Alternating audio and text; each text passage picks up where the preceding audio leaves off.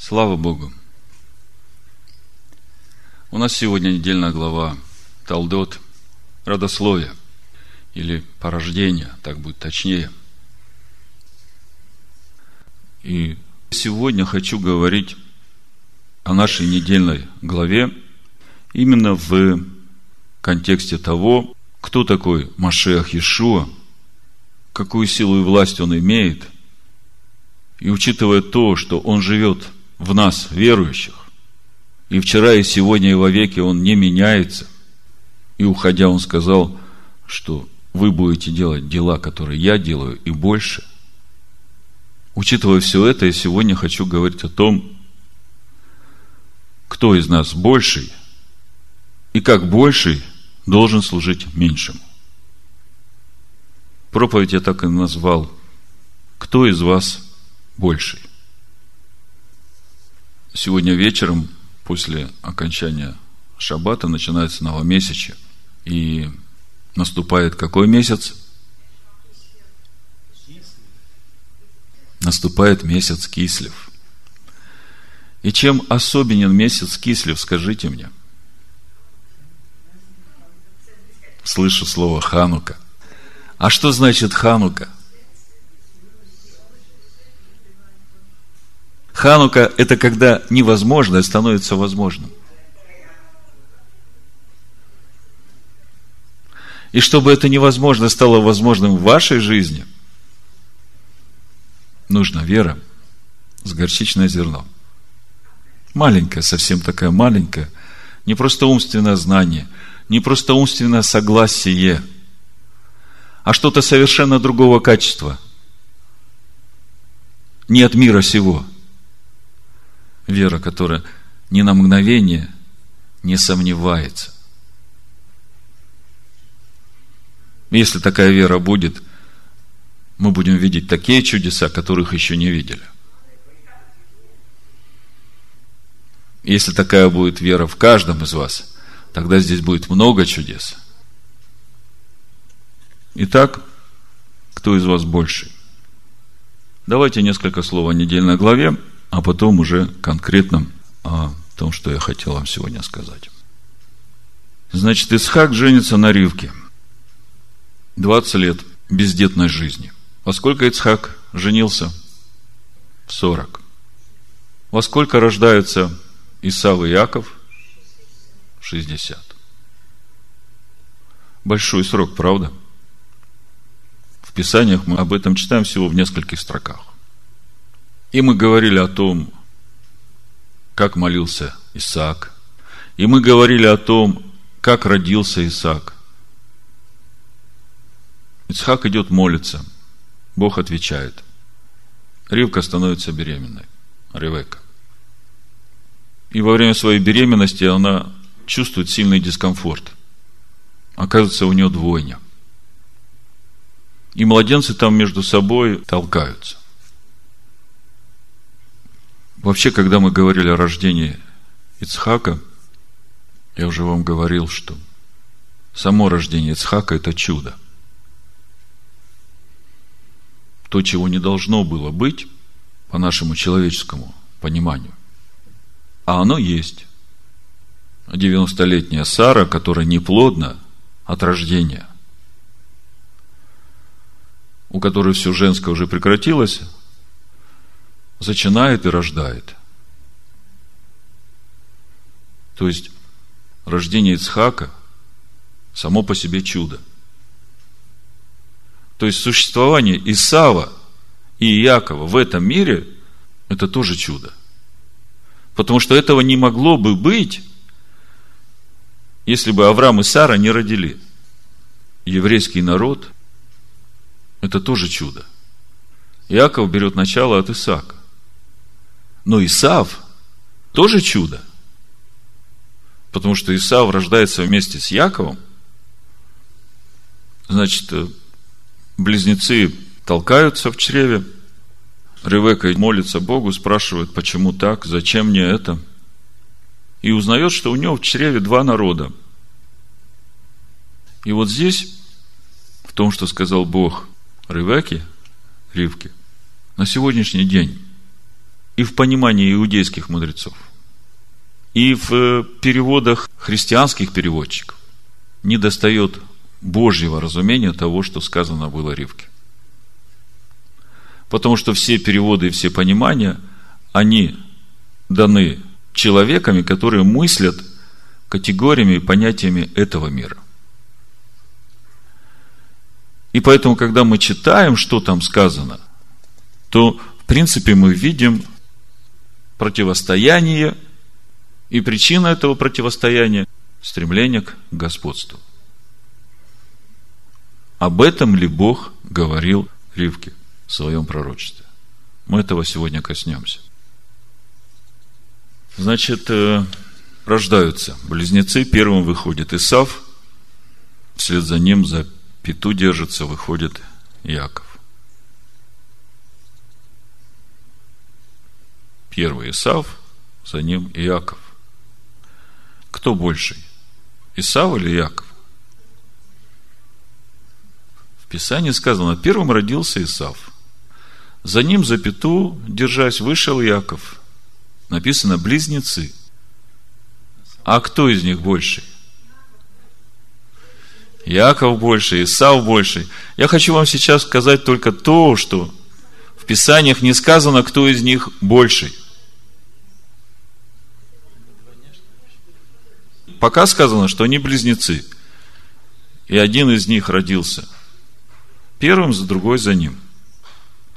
Мы знаем, что по Писаниям первенцу принадлежит двойная доля.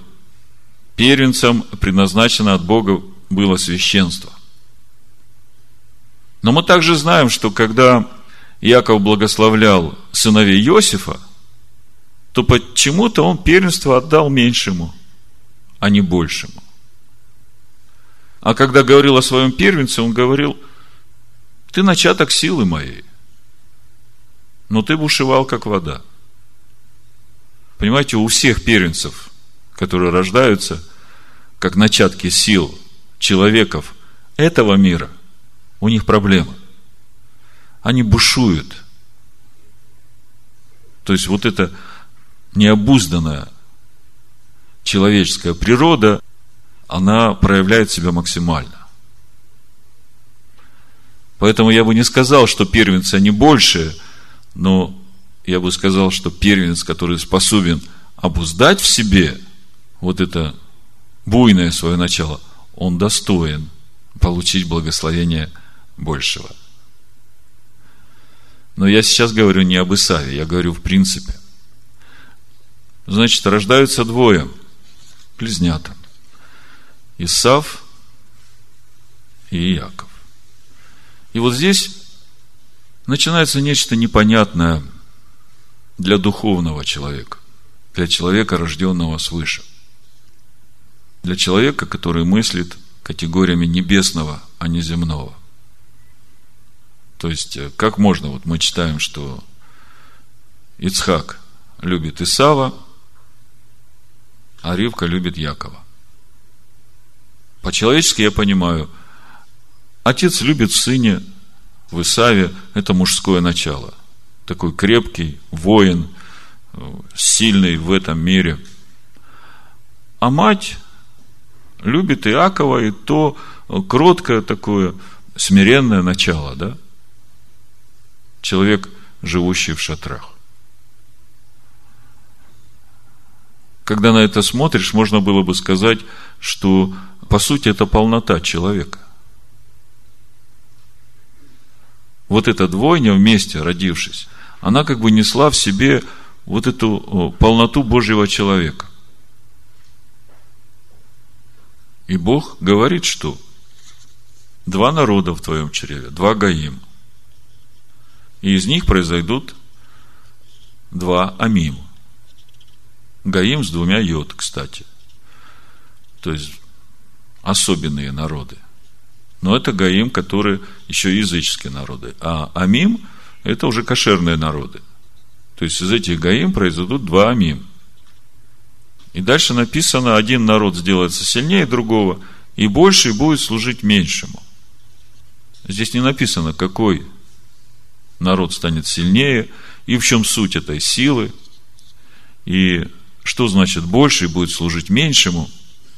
Но когда читаешь все комментарии, видишь, что э, все человеческие комментарии подразумевают противостояние друг другу и борьба за власть.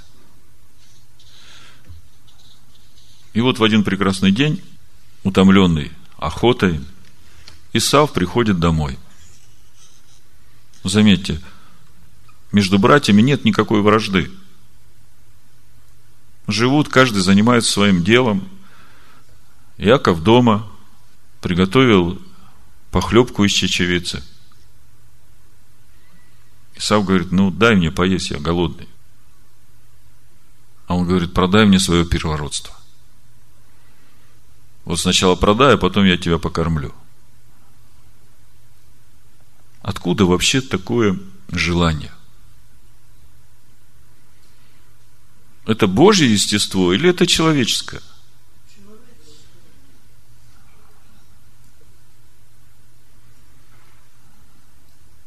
Я понимаю, что Исав, он по своей природе, ему хочется э, вот эту свою буйную природу реализовывать.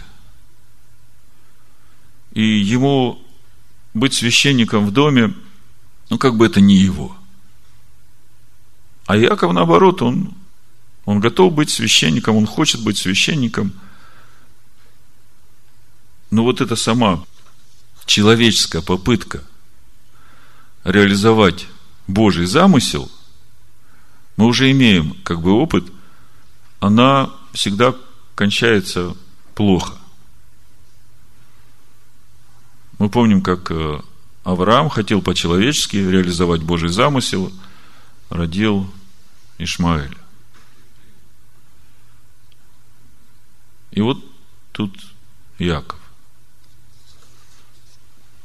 Продай первородство.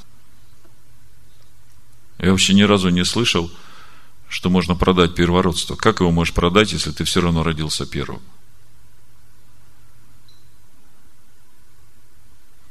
Когда читал одну притчу, один бедный еврей продавал место в раю. Ну, кто-то услышал и говорит, давай, я у тебя куплю это место в раю. Там договорились о цене, тот продал свое место в раю – приходит домой, говорит жене, смотри, сколько я денег заработал. Он говорит, как это ты сделал? Он говорит, продал свое место в раю. Жена, как услышала, выгоняет его из дома, говорит, зачем мне этот муж, у которого нет места в раю? Или иди забери это место в раю обратно, или уходи от меня. Я просто вам в принципе говорю, что есть вещи, которые выше человеческого разумения. И имея их, мы, конечно, как бы считаемся с этим, но не ценим. Вот Исау, он знает, что он первенец, что ему нужно быть священником в доме, приносить жертву Богу, но он это не ценит. Он отказывается с легкостью от этого первородства, и Яков покупает за чечевичную похлебку. Вопрос в том, что же в конечном итоге продал Исав. Потому что в послании евреям мы читаем, что потом хотел получить благословение, но отказавшись от своего первородства, уже не получил. Это 12 глава послания евреям.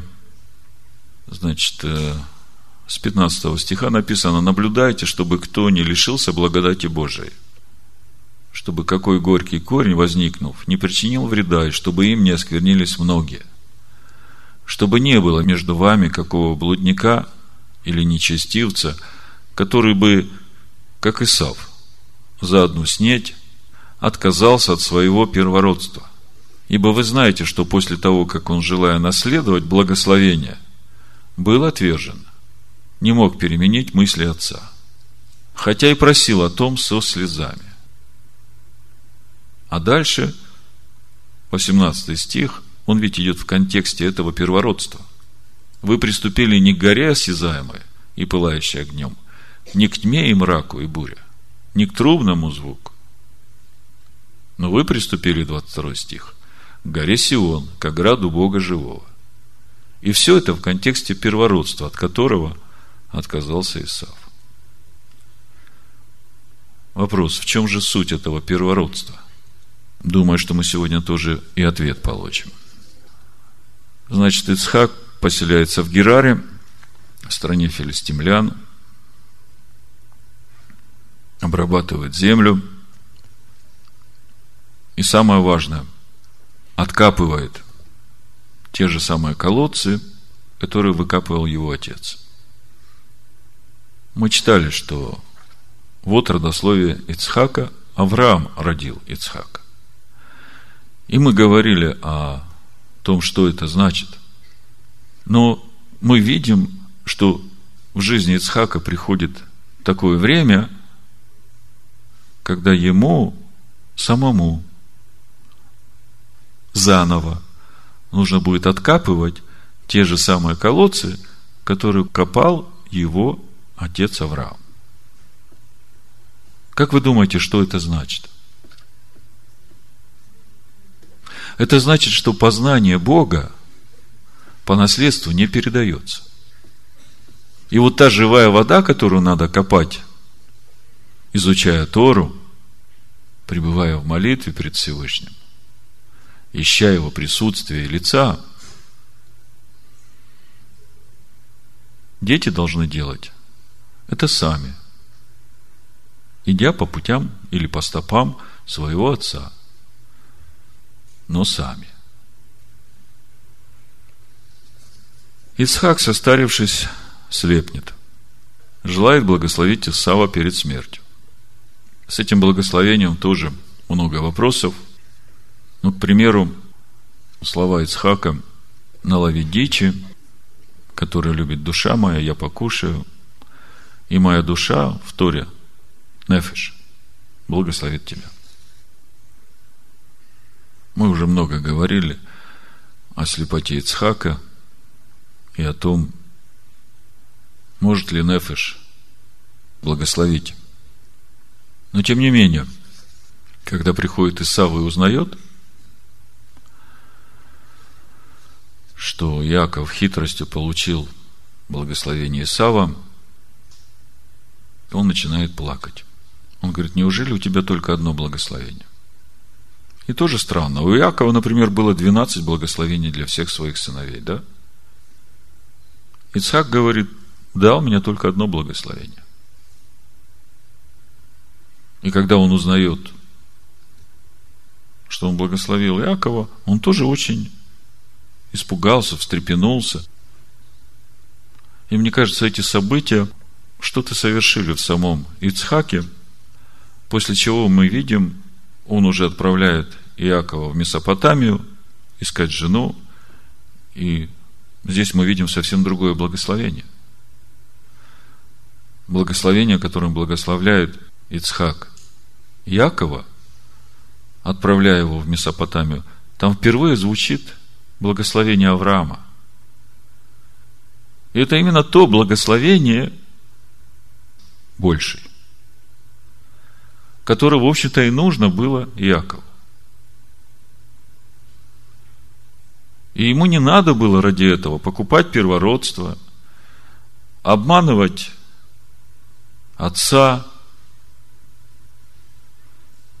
То есть мы видим, что на протяжении этой недельной главы человеческое желание помочь Богу исполнить его замысел, оно в итоге принесло много сложностей в жизни этих людей. Вот Иаков хочет купить первородство.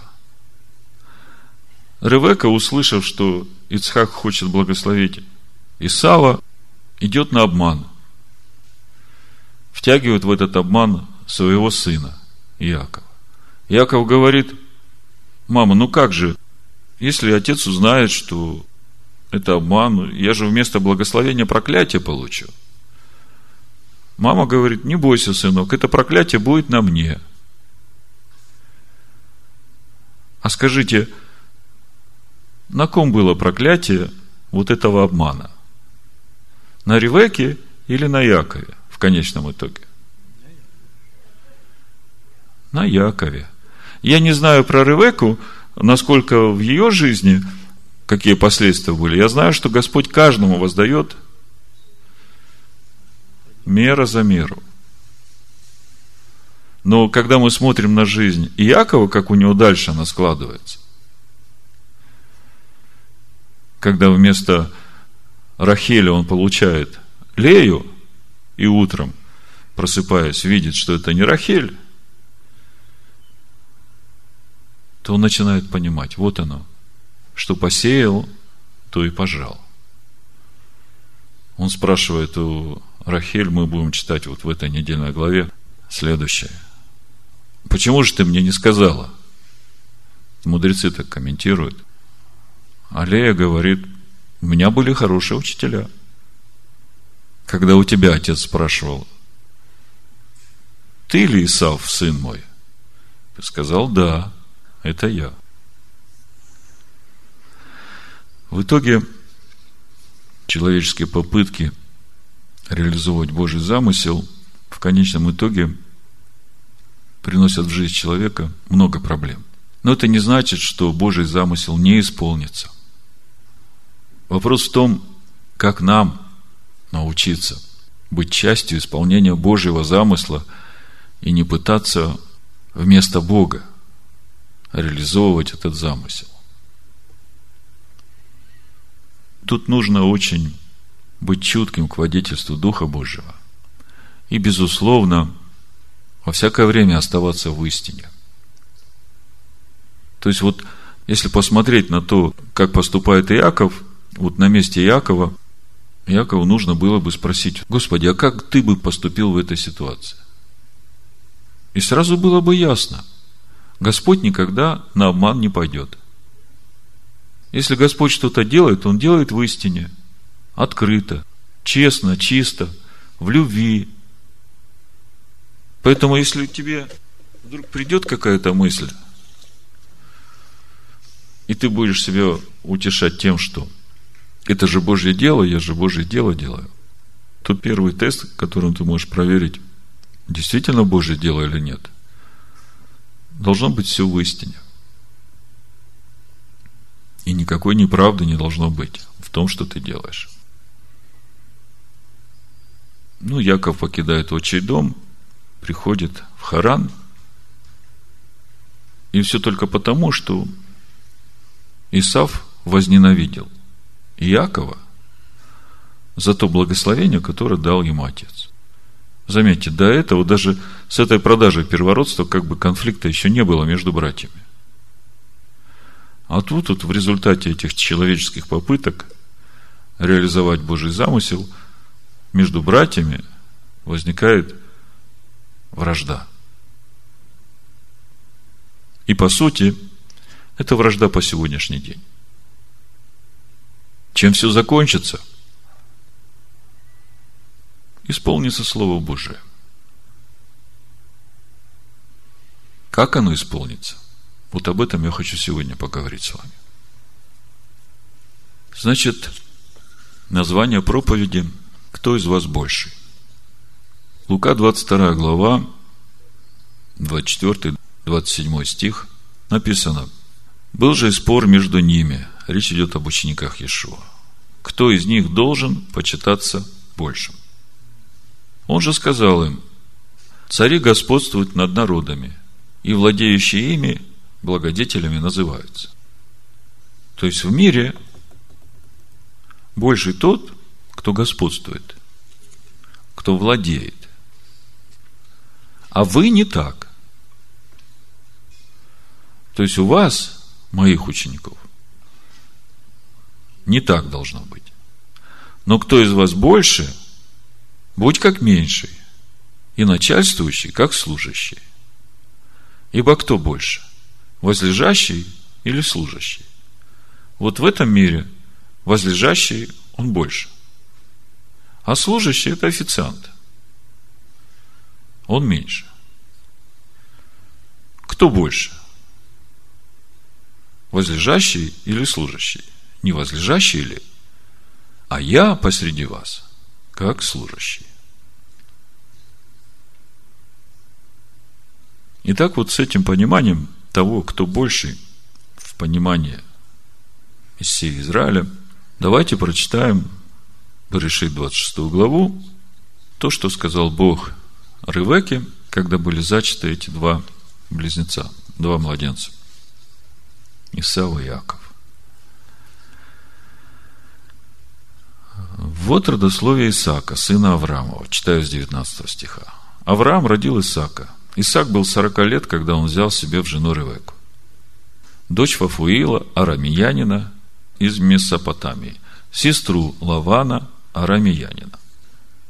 И молился Исаак Господу о жене своей, потому что она была неплодна. И Господь услышал его, и зачала Ревека, жена его. Сыновья в утробе ее стали биться. И она сказала, если так будет, то для чего мне это? И пошла вопросить Господа. Господь сказал ей,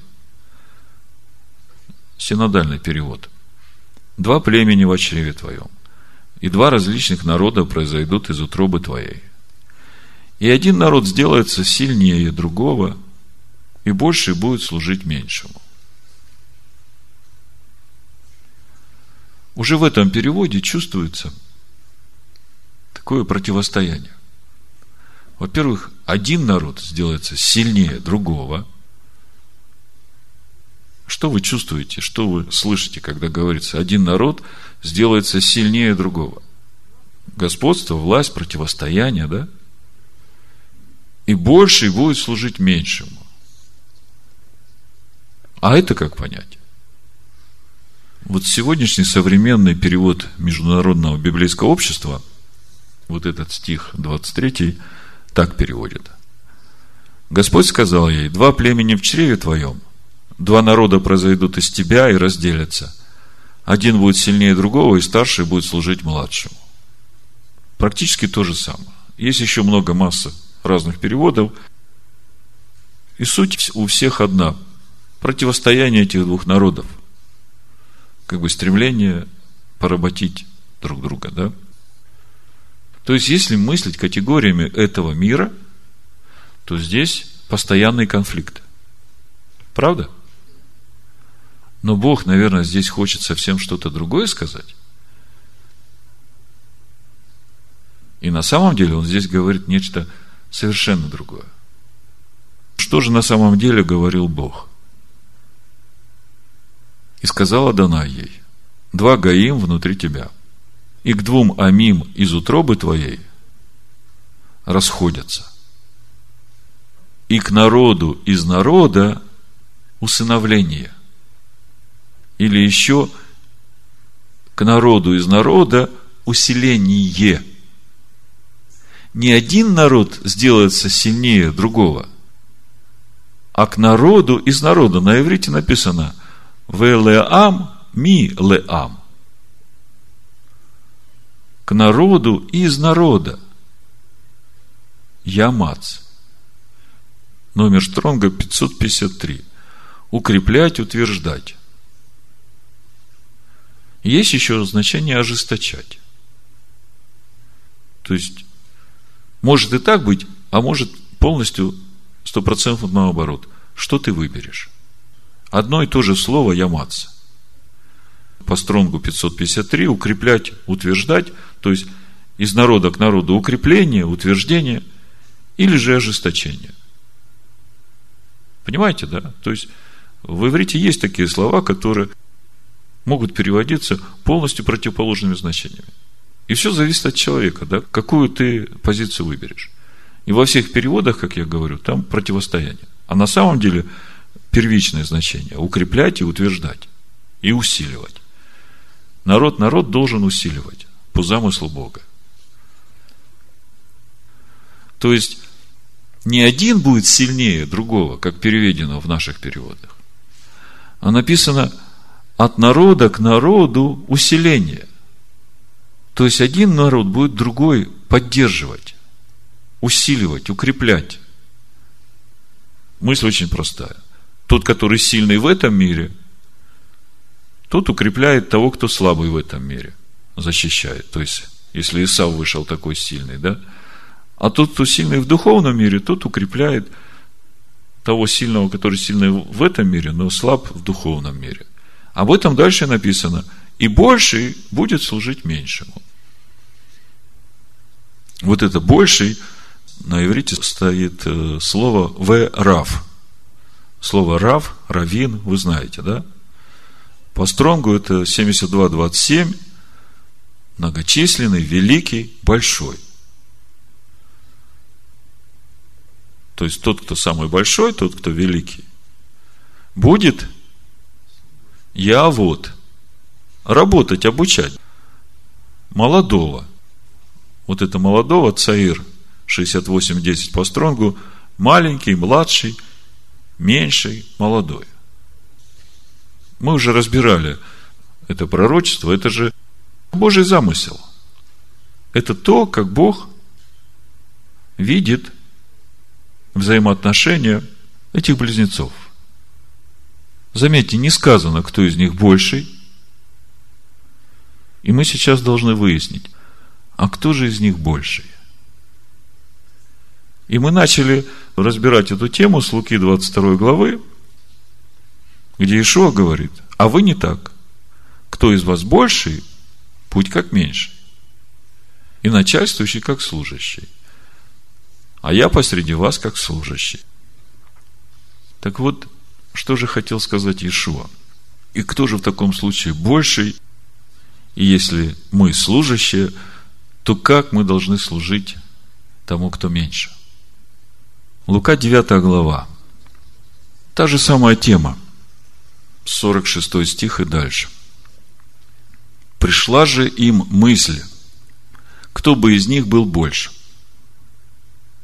Иешуа же, видя помышления сердца их, взяв дитя, поставил его перед собой и сказал им, кто примет сие дитя во имя мое, тот меня принимает.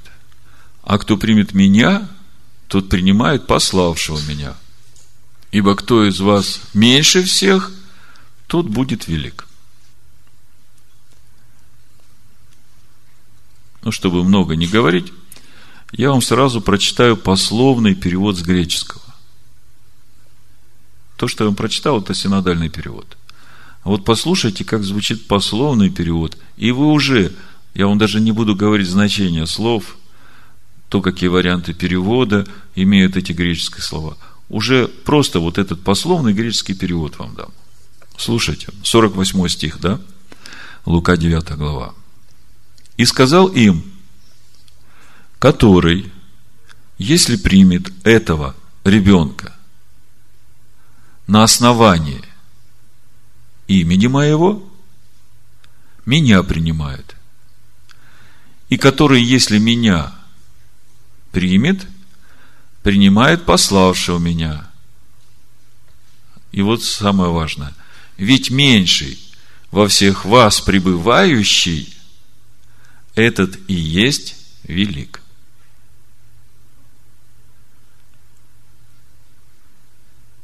Другими словами, все существующие сегодня переводы Нового Завета, смысл этих переводов такой, что тот, кто усыновляет детей, тот великий, потому что Ишо так сказал, да? Я не против того, чтобы усыновлять сирот. Но в данном случае Ишуа говорит не об усыновлении. Он говорит о рождении свыше. И он говорит о том, что вот этот вот дитя, который вы приняли внутрь себя во имя мое, вот этот рожденный свыше, он и есть самый великий.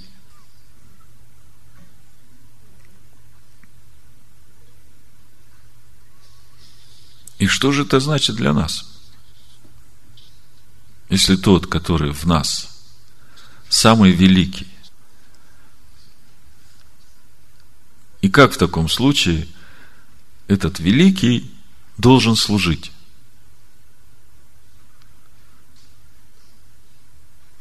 Ну, мы сейчас посмотрим, как сам Великий служил, сам Иешуа Амашех служил.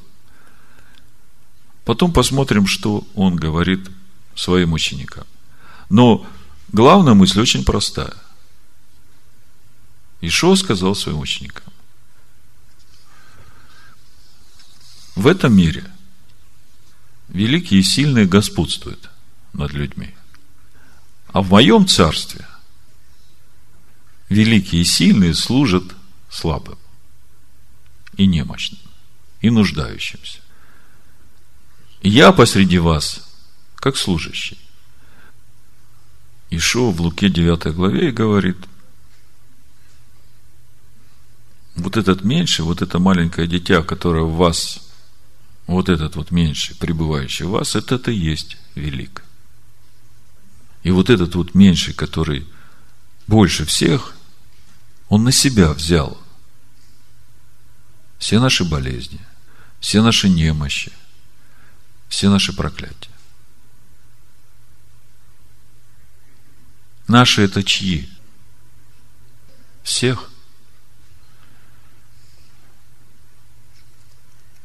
А что это значит? Это значит, что время милости все еще продолжается. Матвея 12 глава, мы видим, как тот, кто больше всех в этом мире, тот, кто сильнее всех в этом мире, Ишуа Амашех, как он служил в этом мире? 15 стих. И последовало за ним множество народа. И он исцелил их всех. Мне больше всего вот это нравится. Исцелил их всех.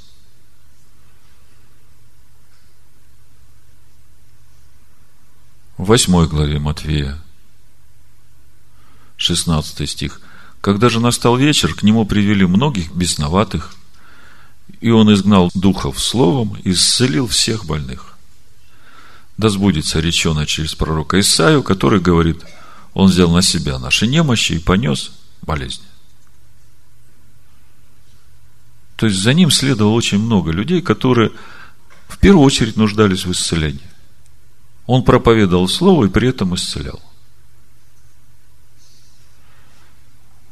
Мне очень нравится Евангелие от Марка, потому что там очень много конкретных событий в служении, в практической деятельности, я бы сказал, Ишуа.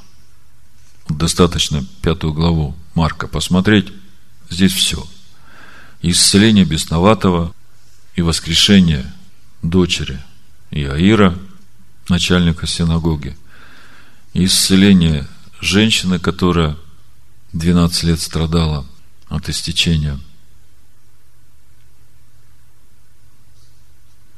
И когда я начинаю смотреть на то, как это все происходит, во-первых, я вижу, что бесы, они сразу кланяются.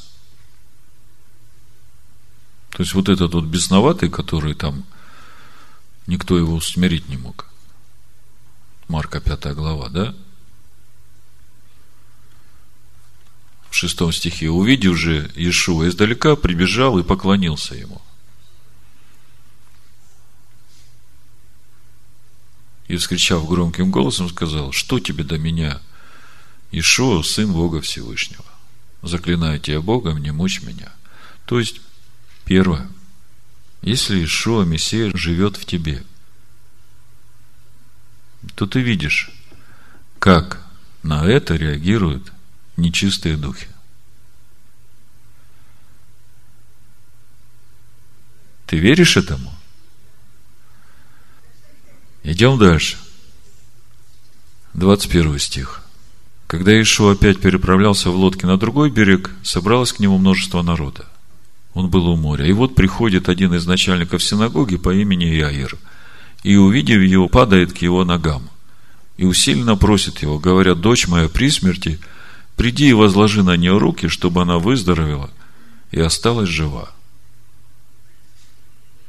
Заметьте, начальник синагоги. И он приходит к Ешуа и просит, потому что в синагоге этого не получишь. Сила там, где есть присутствие живого Бога.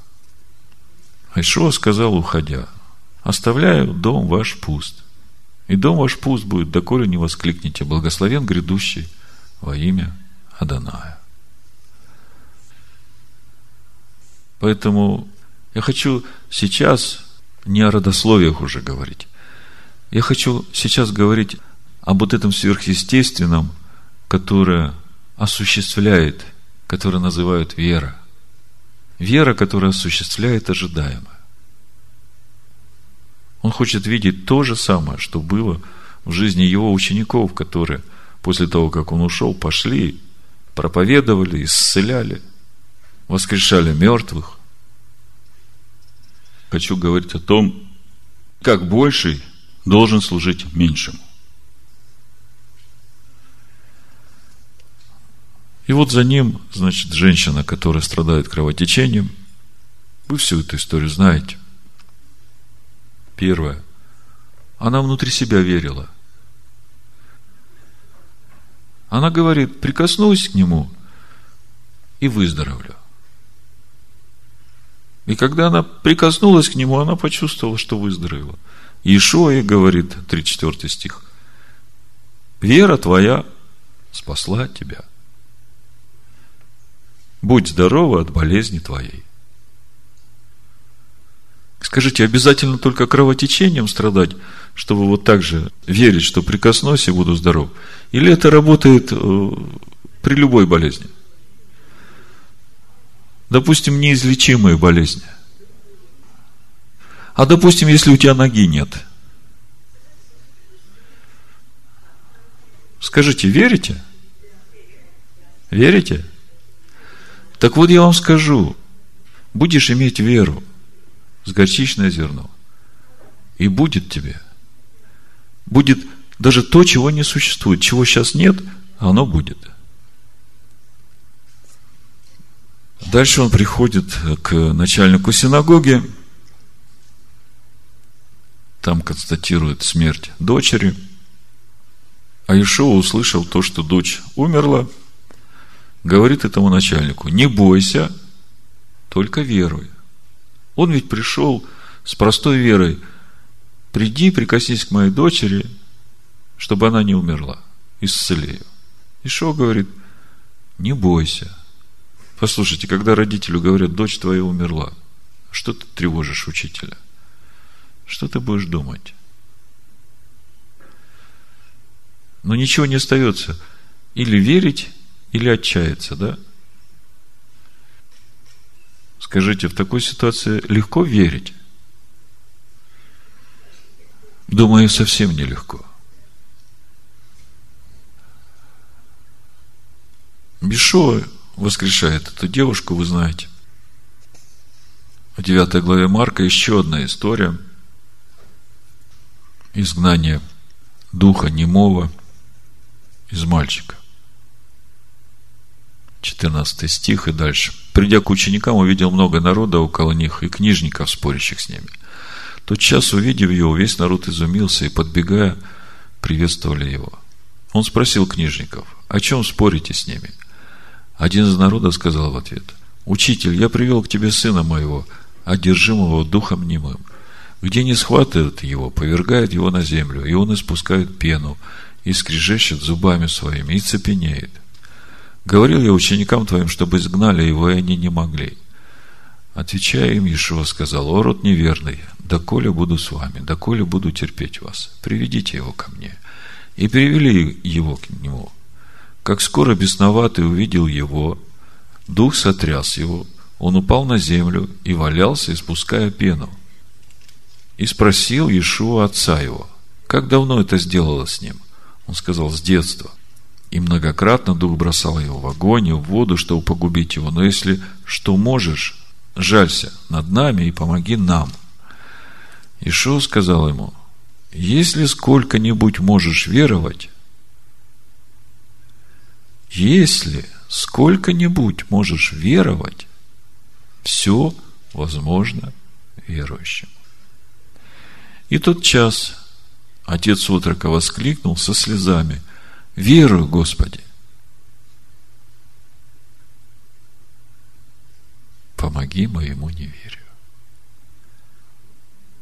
Верую, Господи. Верую, Господи помоги моему неверию. Так верует или не верует? Верует или не верует? Но если бы вера была с горчичное зерно, то тут проблем бы не было. Ишо, видя, что сбегается народ, запретил духу нечистому, сказав, дух не мой и глухой – я повелеваю тебе, выйди из него и впредь не входи в него. И, воскликнув и сильно сотрясший его, вышел, и он сделался как мертвый. Так что многие говорили, что он умер. Но Ишуа, взяв его за руку, поднял его, и он встал.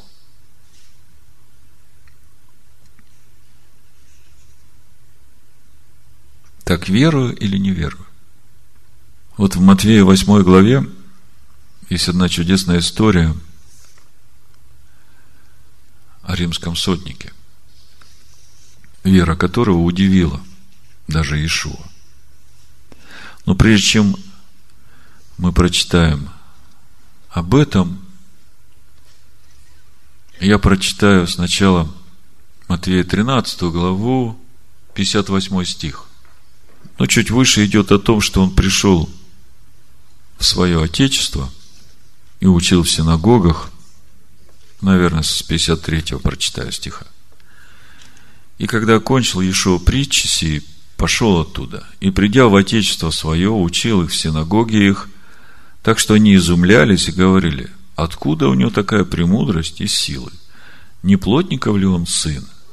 Не его ли мать называется Мария, братья его Иаков, Иосий, Симон и Иуда?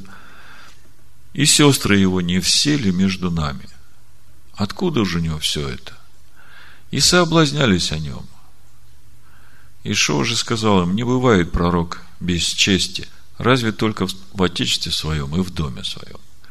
И не совершил там многих чудес по неверию их.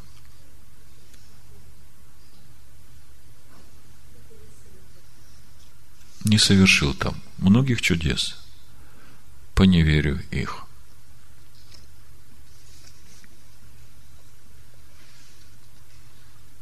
Так вот, вера римского сотника, я хотел вам прочитать еще раз.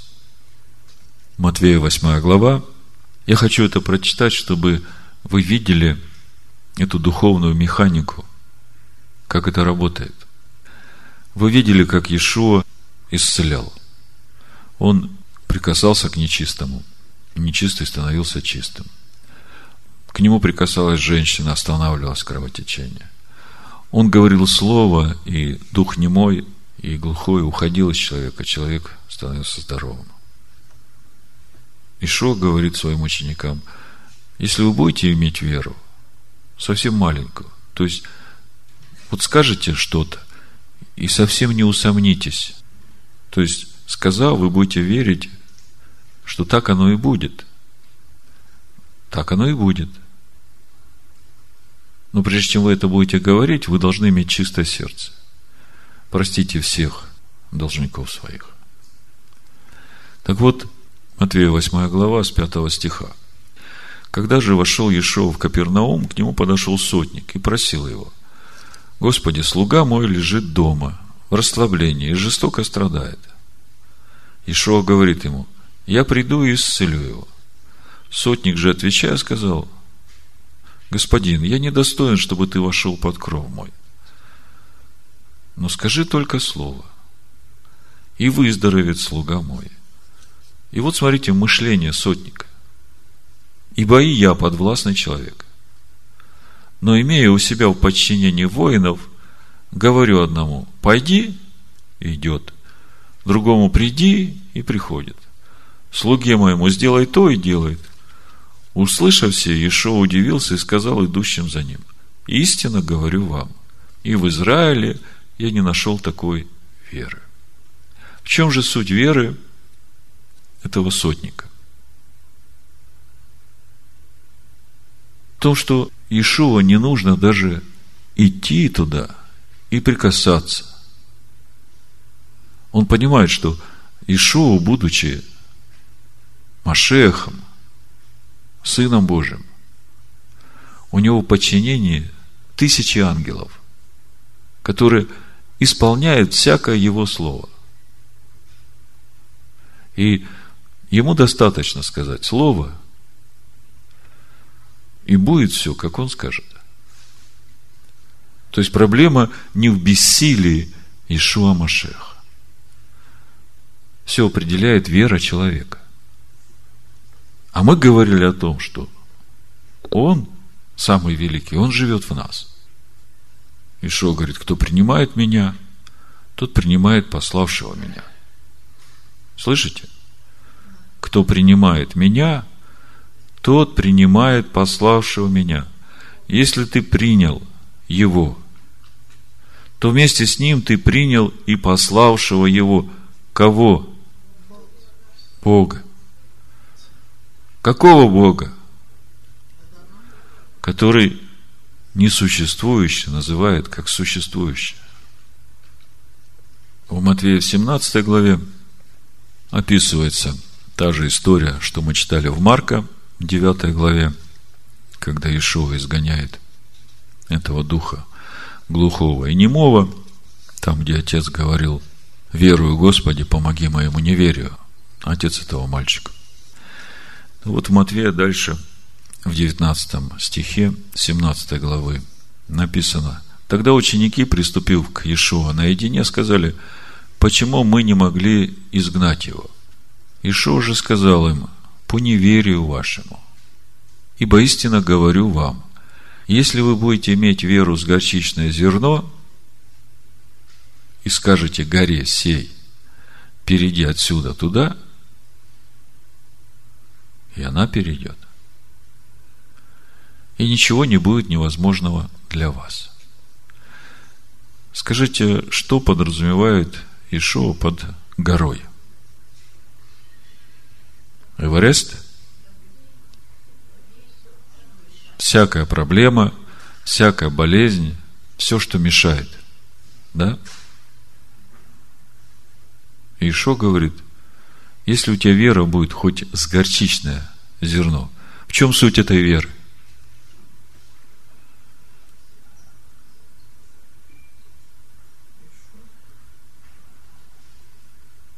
Хорошо, сейчас мы вернемся к этому вопросу. Я еще прочитаю вам Марка 11 главу. Из 23 стиха написано «Имейте веру Божию». Ибо истинно говорю вам, если кто скажет горе сей, поднимись и ввергнись в море, и не усомнится в сердце своем, но поверит, что сбудется по словам его, будет ему, что не скажет. Потому говорю вам, все, чего не будете просить в молитве, верьте, что получите. И будет вам. И когда стоите на молитве, прощайте, если что имеете на кого, дабы Отец ваш Небесный простил вам согрешения ваши.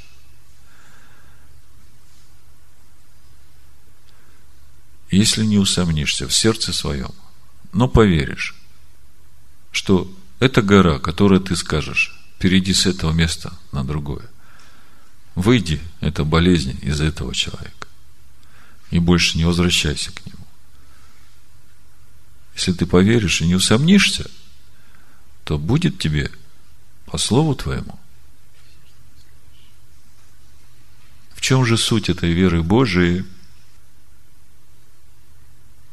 Бог, Он называет несуществующее, как существующее. Не было, Бог сказал, и стало. Если Бог что-то говорит, Он немало не сомневается. Совсем не сомневается. Он знает, что так и будет. Он сказал, что больше будет служить меньшему. И с тех пор больше служит. В Римлянах 4 главе, с 17 стиха написано, «Я поставил тебя отцом многих народов», как написано, перед Богом, которому он поверил, животворящим мертвых и называющим несуществующее как существующее.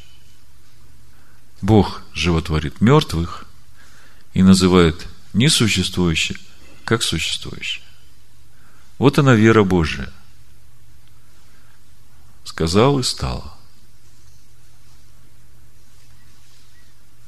И Авраам тоже, 20 стих 4 римлянам, не поколебался в обетовании Божьем неверием, но прибыл тверд в вере, воздав славу Богу, и будучи вполне уверен, что он силен и исполнить обещанное. И сегодня мы говорим не о земном, а о небесном. о том, как Иешуа видит и понимает, о том, как Бог понимает. И единственное, что препятствует Божьей силе и Божьим чудесам происходить в нашей жизни, это именно то препятствие, которое в нашем разуме. Именно те ограничения, которые мы ставим. Это возможно, это невозможно. Это мы говорили о Ишуа, еще несколько мест Писания о том, что Ишуа повелел своим ученикам и как это происходило в жизни учеников. Ну, во-первых, в Марка 16 главе с 9 стиха написано, «Воскреснув рано, в первый день недели, Ишуа явился с первой Марией Магдалине, из которой изгнал семь бесов. Она пошла и возвестила бывшим с ним, плачущим и рыдающим. Но они, услышав, что он жив, и она видела его, не поверили. После всего явился в ином образе двум из них на дороге, когда они шли в селение. И те, возвратившись, возвестили прочим, но и им не поверили. Наконец явился самим одиннадцати, возлежавшим на вечере, и упрекал их за неверие и жестокосердие что видевшим его воскресшего не поверили. И сказал им, идите по всему миру и проповедуйте Евангелие всей твари. Кто будет веровать и погружаться, спасен будет. Кто не будет веровать, осужден будет. У веровавших же будут сопровождать сие знамения. Именем моим будут изгонять бесов, будут говорить новыми языками, будут брать змей, если что смертоносно выпьют, не повредит им, возложат руки на больных, они будут здоровы. Ишуа посылает своих учеников проповедовать Евангелие и говорит, что вас будут сопровождать вот эти знамения. Возложите руки на больных и будут здоровы. Вот смотрите, Деяние, третья глава, вы знаете эту историю. С первого стиха. Петр и Иоанн шли вместе в храм в час молитвы девятый. И был человек хромой от чрева матери его, которого носили и сажали каждый день при дверях храма, называемых красными. Просить милостыню у входящих в храм. Он, увидев Петра и Иоанна перед входом в храм, просил у них милостыни. Петр с Иоанном, смотревших с него, сказал, взгляни на нас. И он пристально смотрел на них, надеясь получить от них что-нибудь. Чего он ждал? То есть, веры в исцеление у этого человека не было, правда? Он ждал пожертвований, ну, какую-то милостыню, денежку. Пристально смотрел. А Петр сказал, серебра и золота нет у меня, а что имею, то даю тебе. Во имя Ишо Амашеха, Назарея, встань и ходи и, взяв его за правую руку, поднял. Заметьте, он не встал сразу, да, как сказал. Но когда Петр его стал поднимать, и тот согласился. О чем я хочу сказать, согласился? Помните эту историю с исцелением э, в синагоге человека, который имел сухую руку? Скажите, сказать человеку, у которого сухая рука, подними руку свою, это, э, как это сказать, это гуманно? Это очень не Наум говорит, это очень не по-человечески. Понимаете, но этот человек, услышав то, что сказал Иешуа, он даже в уме своем не стал сомневаться. Он начал поднимать руку, и именно потому, что он начал, начало происходить. То же самое здесь. Петр сказал ему, и начал поднимать его, и тот начал вставать, и начало происходить. И взяв его за правую руку, поднял, и вдруг укрепились его ступни и колени. И вскочив, встал, начал ходить, и вошел с ними в храм, ходя и скачая, хваля Бога. То есть мы видим, у этого человека не было веры. Он ждал милостыню. А у Петра была вера – и он говорит, что имею, то даю. Во имя Ишуа Машеха встань и ходи. Серебра и золота не имею. и поднимает его. Поднял его, у того ноги укреплились, и он побежал. И смотрите, что написано в Деяниях в 4 главе, в 30 стихе. Тогда как ты простираешь руку свою, речь идет о Боге, на исцеление и на соделание знамений и чудес именем святого Сына Твоего Ишуа. Слышите?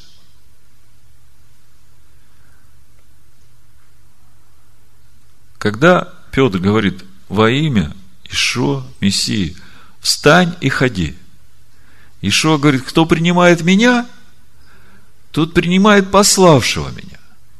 И в этот момент, когда ты говоришь во имя Ишо, Мессии, встань и ходи, именно в этом имени Бог простирает свою руку, как написано. То есть, сила Божия высвобождается. И именно через Ишуа Машеха, живущего в тебе – и в данный момент, вот в данной ситуации, все определяла вера Петра.